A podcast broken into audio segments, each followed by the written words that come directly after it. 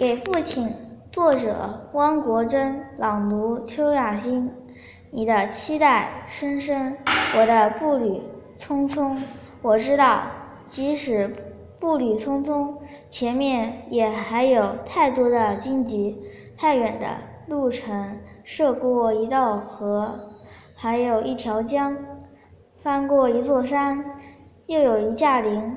或许，我就是这跋涉的命。目标永远无止境，有止境的是人生。